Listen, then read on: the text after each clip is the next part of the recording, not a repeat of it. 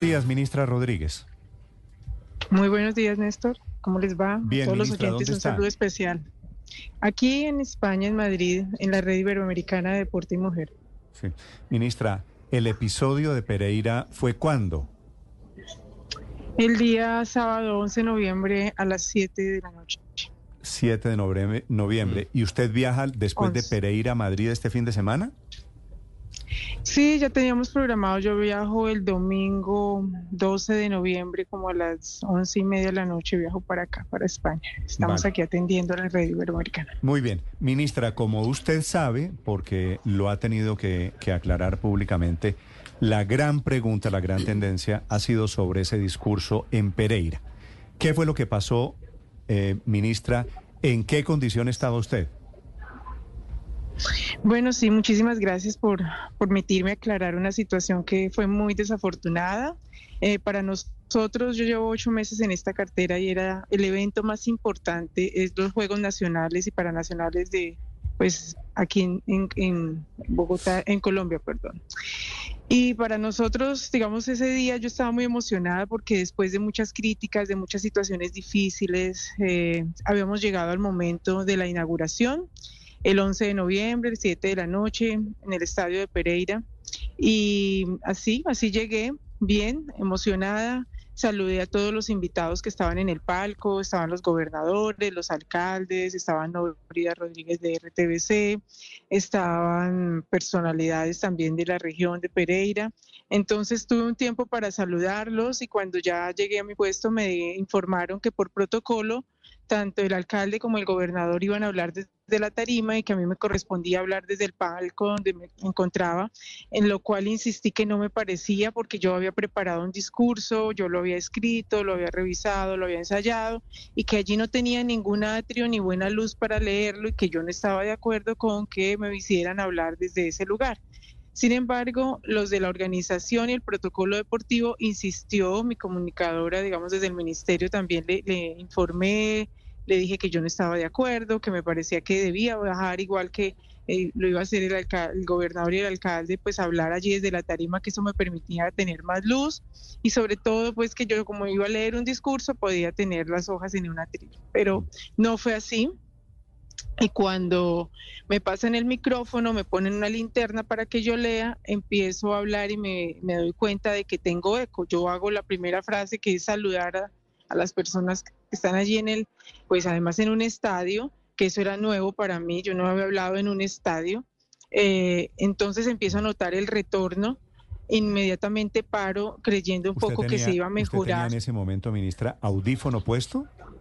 No, no, nada, a mí no me dieron audífonos, nada, solamente el micrófono, una persona que como se ve en el video, en los videos que están circulando, una persona al lado mío con una linterna y que me sostenía el micrófono porque yo tenía las hojas para leer. Sí. Entonces eh, empiezo a notar ese eco que yo decía, pero es gigante, o sea, eh, o sea, el eco era muy fuerte y eso distorsionaba la voz. Yo sigo leyendo y notaba nuevamente que ese eco persistía. Entonces la gente que estaba a mi alrededor, alcaldes, gobernadores y personal de, de- apoyo que estaba allí, empiezan a darse cuenta también de eso y se- yo creo que se empiezan a poner nerviosos igual que yo porque me hablaban tres personas al tiempo. Ministra, hable más despacio. Ministra, hable más rápido. Ministra, póngase unos audífonos. Y yo la verdad decidí acortar el discurso eh, y abrir los juegos porque finalmente el discurso finalizaba con la apertura de los juegos como es usual que lo haga la autoridad, digamos, en ese momento para dar apertura. Fue desafortunado, fue, digamos, un hecho que, que realmente Pero, del ministra, cual no esperaba, digamos, ¿usted cree que el problema arranca porque la pusieron a usted a dar el discurso en un sitio donde no podía dar el discurso? Sí, para mí sí. Yo creo que primero el lugar no era el adecuado, pues porque yo les insistía mucho, pues le- cuando uno va a leer un discurso necesita donde apoyar el papel, ne- necesita tener buena luz, No, de acuerdo. que era lo que yo en este se momento... veía- aquí en- veo el video, aquí veo el video, claro que se veía incómoda, pero ¿qué tiene que ver eso con el, con el problema técnico del sonido? No, evidentemente yo en ese momento no podía decir que era el sonido porque a mí nunca me indicaron, venga, hagamos una, una prueba previa. Entonces yo el sonido no lo veía como una, un problema, sino lo que veía era que no podía tener pues la tranquilidad para tener eh, los papeles y poder leer con buena luz. Y solicitaba pues que me dieran la posibilidad de bajar, igual que lo hizo el, gobernador, como ustedes se dan cuenta en el video también, me imagino, que leyó el discurso y lo, lo mismo que hizo el alcalde. Entonces yo no tenía conocimiento en qué estado estaba el sonido. Yo lo que me, puse molesta es porque realmente las condiciones para la lectura del discurso que lo había preparado no estaban en buenas en una buena situación. Mm, Pero yo el sonido no lo conocía. Cuando me empecé a hablar fue ¿En qué momento vio usted el video que me imagino cuando usted lo ve eh, se da cuenta que eso salió mal por la razón que sea, porque usted estaba más alta, porque el sonido estaba mal. Cuando usted lo vio, ¿qué pensó? No, pues terrible, o sea, yo me, no me sentía, cuando yo estaba en el discurso, yo ya me sentía mal, o sea, yo sentía ahí demasiado eco, la gente, la gente no me está escuchando. Ya evidentemente, cuando terminé, mucha gente se me acercó y me dijo, no lo debiste haber hecho porque no pararon. Bueno, eso se desató una cantidad de personas al lado mío mm. diciéndome, tranquila, no, pues no pasa nada. Por otro lado, otros no, pero ¿cómo es posible que están los baffles, que el, el delay? Bueno, me decían una cantidad de cosas, que el feedback, que yo la verdad dije, bueno, no salió bien, las cosas, de las cosas hay que aprender y, bueno, traté de llamar calma porque realmente la gente que estaba de la organización a mi alrededor se puso muy nerviosa. Muchos me decían que nuevamente bajara a la, tarima, que explicara. Yo les decía, no vamos a hacer nada, vamos a esperar y nos vamos a tranquilizar porque pues ya la organización eh, lo tomó esta decisión y yo también ya tomé la decisión de terminar el discurso así y dar apertura porque la gente además estaba esperando un cantante que era como la estrella principal que se tenía preparada para esa inauguración. Sí, ministra, pero usted no notó ningún problema de sonido? No, previamente no, porque yo fui la única, si ustedes se dan pero cuenta. en el momento, en el momento del discurso. Claro, claro, yo noté que yo misma me escuchaba, es que era muy fuerte el sonido yo me escuchaba y me escuchaba lenta, absolutamente lenta, y yo decía, pero esto qué, qué clase de retorno es. La verdad, yo no soy ni periodista, ni tengo formación en el campo, sobre todo, nunca me había pasado de dar un discurso en un estadio, que eso me parece que es otra cosa que no es lo mismo cuando lo, he hecho muchas veces. Yo soy profesora de universidad y me ha tocado muchas veces dar ponencias, me ha tocado varias veces hacer apertura de eventos, pero es muy distinto hablar en un escenario como un teatro, como un salón, eh, lugares cerrados, a hablar ante, no sé, 20 mil personas en un lugar abierto. La verdad, esto era absolutamente nuevo para mí. Ministra, ¿le dieron, y cuando el sonido ¿le dieron alguna pues, explicación? ¿Le dieron alguna explicación de por qué se escuchaba usted lenta? Porque uno puede entender la descoordinación cuando uno se escucha de fondo, cuando el retorno va más lento o va y vuelve porque es un espacio grande y regresa a la onda, pues usted tiene, así sea un segundo o menos de un segundo de retraso. Técnicamente eh, en inglés se le dice delay. Sí, hay, eh, toda una explicación técnica. ¿Y qué explicación le dan? que usted escuchará más lento de lo que de lo que habla habitualmente, porque además eh, usted habla pues de manera muy fluida. Sí, eh, eh, bueno, y además hablo pausado, me, pues siempre he tratado de, hablar pausado para que se me entienda, como para, porque creo yo que también eso lo tengo ya grabado en mi memoria y porque yo soy profesora, entonces como que el discurso lo hago absolutamente pausado, que fue una de las cosas que también me di cuenta. Y la explicación técnica salió hasta en un, documento que sacó la empresa que estaba al frente diciendo un poco que era lo que delay y que se retrasaba, que con un micrófono inalámbrico y bueno, toda la explicación con física de por qué eh, las ondas no llegaban y el retraso más o menos de muy pocos segundos. Pero, pero en realidad yo quisiera decirle a los oyentes, primero que no estaba en ningún momento ebria, ni con ninguna sustancia alucinógena encima, ni nada. Y lo pueden decir las personas que estaban a mi alrededor, porque como les dije, lo que primero hice fue saludar a algunos representantes que nos acompañaron, a algunas personalidades de la región, a personas importantes que estaban allí, los alcaldes, los gobernadores estaban compartiendo al lado mío entonces, pues ellos pueden dar cuenta de, que yo estaba muy emocionada, eso sí, pero que no había consumido absolutamente nada previamente eh, de bebida alcohólica eh, para poder dar el discurso que llevábamos ocho meses preparando y que lo que yo digo a los oyentes es, por favor, lo más importante aquí son los atletas, los deportistas y los Juegos Nacionales, pudimos dar apertura a ellos y yo sí quisiera que se centrara sobre ellos la atención que merecen porque eh, cuatro años de preparación nos por una cosa que realmente fue un incidente técnico y a lo cual a los colombianos les puedo asegurar que nunca me presentaría en un estado de embriaguez porque no, además no consumo licor en, las horas de la tarde, con licor social muy puntual en algunas ocasiones, pero no, no es una cosa habitual en mí. Sí. Ministra, en medio de ese caos técnico, por llamarlo de alguna manera, ¿usted tuvo la oportunidad de oír las chiplatinas? Sí, sí, señor. Sí, pero esas se presentaron previamente. Se presentaron previamente desde cuando estaba hablando el, señor alcalde de Pereira, ya estaban las chiplatinas y cuando yo saludé y entonces dije que en nombre del señor presidente empezaron nuevamente las chiplatinas y pues hace parte, digamos, de la inconformidad que pueda tener la comunidad frente a algunas cosas. ¿Por qué la chiflaron o por qué los chiflaron, ministra?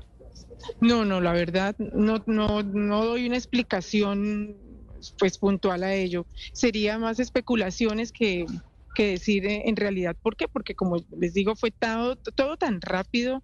Eh, la situación en mi caso, con la falla técnica, pues yo me centré fue en eso y intentar como entender qué, qué era lo que pasaba. Inmediatamente termino, la gente me empieza a hablar de manera pues las que estaban responsables de la organización, unos se disculpaban, otros decían, otros me hablaban. Entonces, no les puedo decir por qué exactamente se dio la chiflatina, ni tengo los motivos reales, ni nunca indagué con nadie por qué se dio.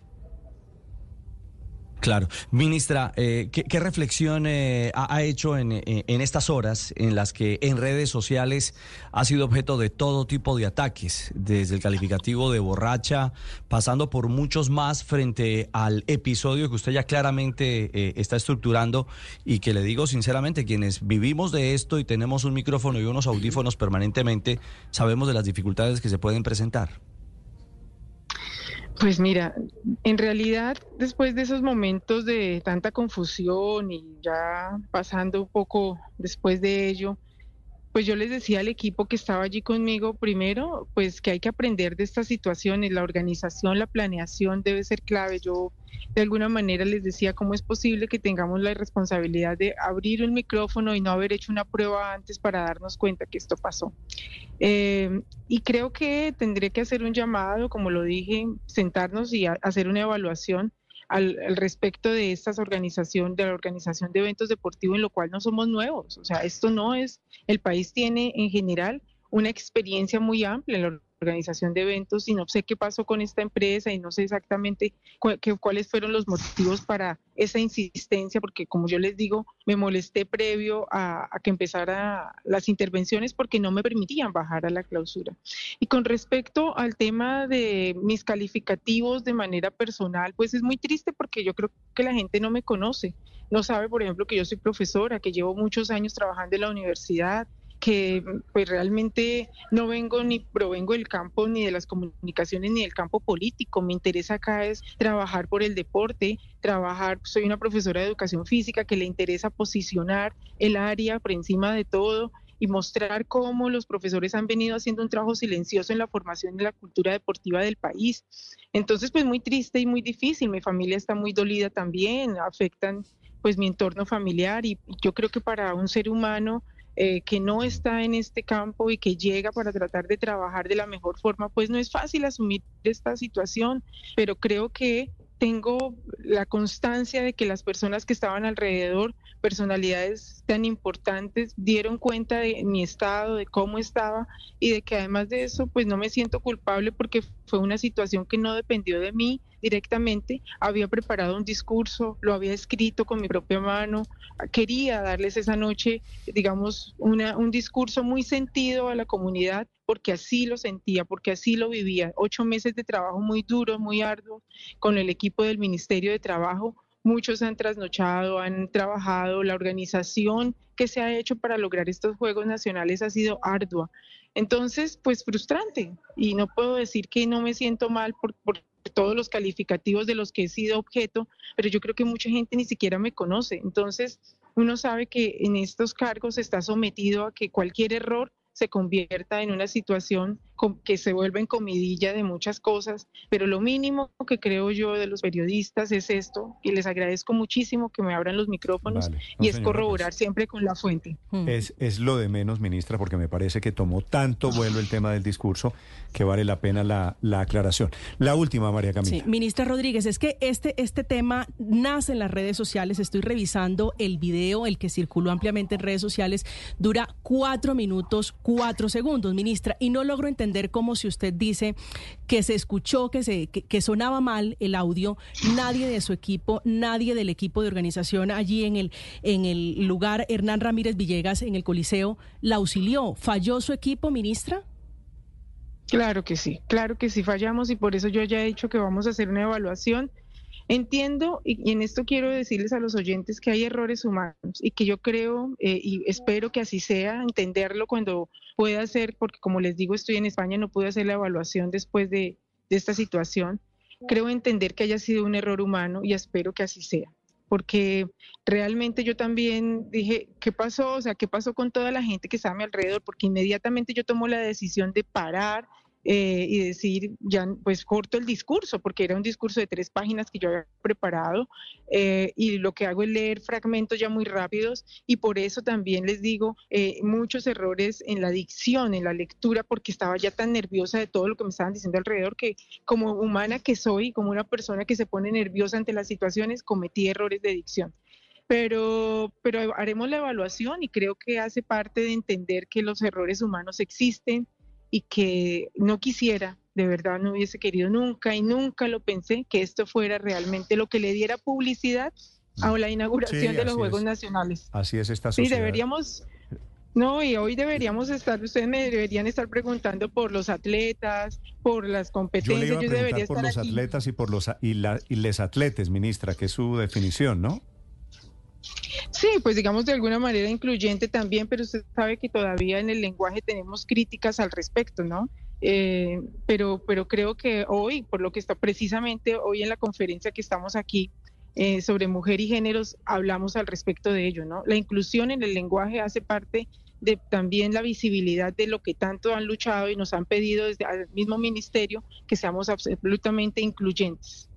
Sí, pues efectivamente deberíamos estar hablando de los atletas y les atletes, pero terminamos hablando del discurso de la, de la ministra. Ministra Rodríguez, gracias por acompañarnos. Feliz día allí en España. Gracias, Néstor, por darme la oportunidad de aclarar y a todos los oyentes decirle pues que eh, tiene una ministra que es una profesora y que no consume alcohol, no consume eh, sustancias alucinógenas y nunca me presentaría así por respeto a todos los que estaban allí y que están a mi lado pueden comprobarlo. Y bueno, muchas gracias por el apoyo a quienes han salido en redes también a comentar. Muy amable. Yo no tengo el gusto de conocerla, pero, pero entiendo lo que es un problema de carácter técnico. Gracias, ministra. A usted, gracias, Néstor.